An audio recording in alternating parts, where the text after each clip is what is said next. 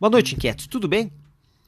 Bom, o CEO da Tesla, o Elon Musk, ele deu uma declaração outro dia e ele falou o seguinte: que o maior problema em 20 anos será o colapso da população. Não é explosão, é colapso, é assim que ele é, fala numa palestra que ele deu outro dia.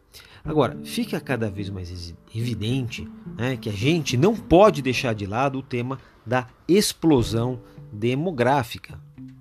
Gente pode dizer que uma das grandes novidades é, da reflexão sobre o digital é entender essa explosão demográfica como um fator causante. A gente viu outro dia algumas camadas para a gente entender o que está acontecendo. O fator causante é importante. E olha, gente, se a gente for fazer bem, bem conciso, né, a gente está mudando tudo porque crescemos demais, né? Ponto. E a nossa espécie ela cresce demograficamente. Por conta disso, nós somos obrigados a inventar aí um novo ambiente de comunicação e administração. Então, de tempos em tempos, a gente é, isso é recorrente no ser humano para que a gente consiga equilibrar a oferta com a demanda. Bom, mais gente, isso é matemático, gera naturalmente mais demandas e isso nos obriga a sofisticar as ofertas. E quando a gente fala em sofisticar as ofertas, a gente tem que levar em conta dois fatores. Quantidade, né? para cada pessoa há de se ter um número específico de produtos e serviços. E qualidade. Para cada pessoa há né, que haver uma taxa de personalização, uma taxa de personalização para o preço, para a comodidade. Talvez a gente possa até dizer que do ponto de vista quantitativos a gente tem, né, talvez mal e porcamente, mas minimizado o problema no último século. Claro que falta ainda para muita gente, mas é, houve sim um aumento exponencial de quantidade. Porque hoje, se temos 7 bilhões, quase 8 bilhões de pessoas, seres humanos, é porque conseguimos, de alguma forma, sobreviver. Né? De um jeito ou de outro, estamos sobrevivendo. Mas ainda a gente assiste crises né? de mortandade de milhões de pessoas apenas pela escassez. Agora, para que um fenômeno né, de quantidade exponencial fosse possível, o ambiente produtivo ele foi obrigado a massificar os produtos e serviços e também a verticalizar o atendimento em grandes organizações. Senão não seria possível né, chegar ao ponto que chegamos. E esse modelo de comunicação e administração tem uma limitação né, de personalização e diálogo com os clientes. É, a irritação das pessoas diante do call center é algo que marca esse ambiente. Né? Tudo pautado por reclamação, por crise. Se você for é, então contratante de um call center, é, você vai ter um problema de custo, porque parece então que as empresas prestadoras é, é, de serviço é, não dão conta de atender o seu cliente do jeito que você acha que ele precisa ser atendido e se gasta, é caro o serviço e a qualidade sempre fica a desejar.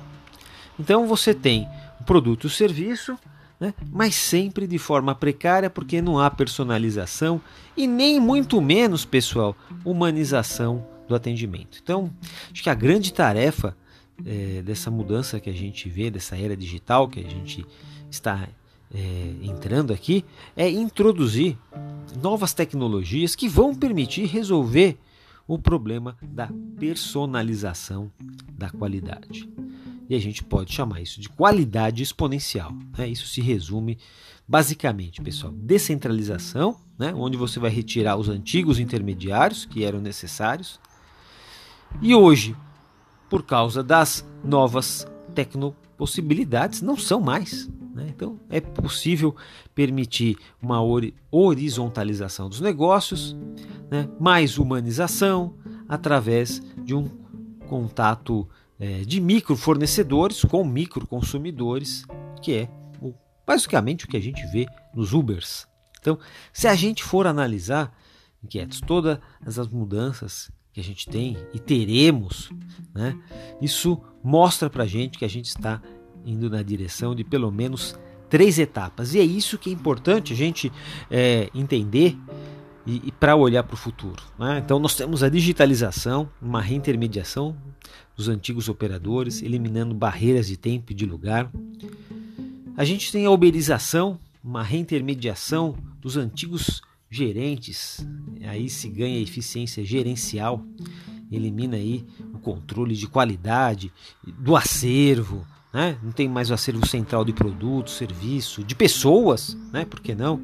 E blockchainização. Então é uma reintermediação é, das atuais plataformas uberizadas, onde nós vamos ter um aumento ainda maior do grau de descentralização e independência dos fornecedores e consumidores.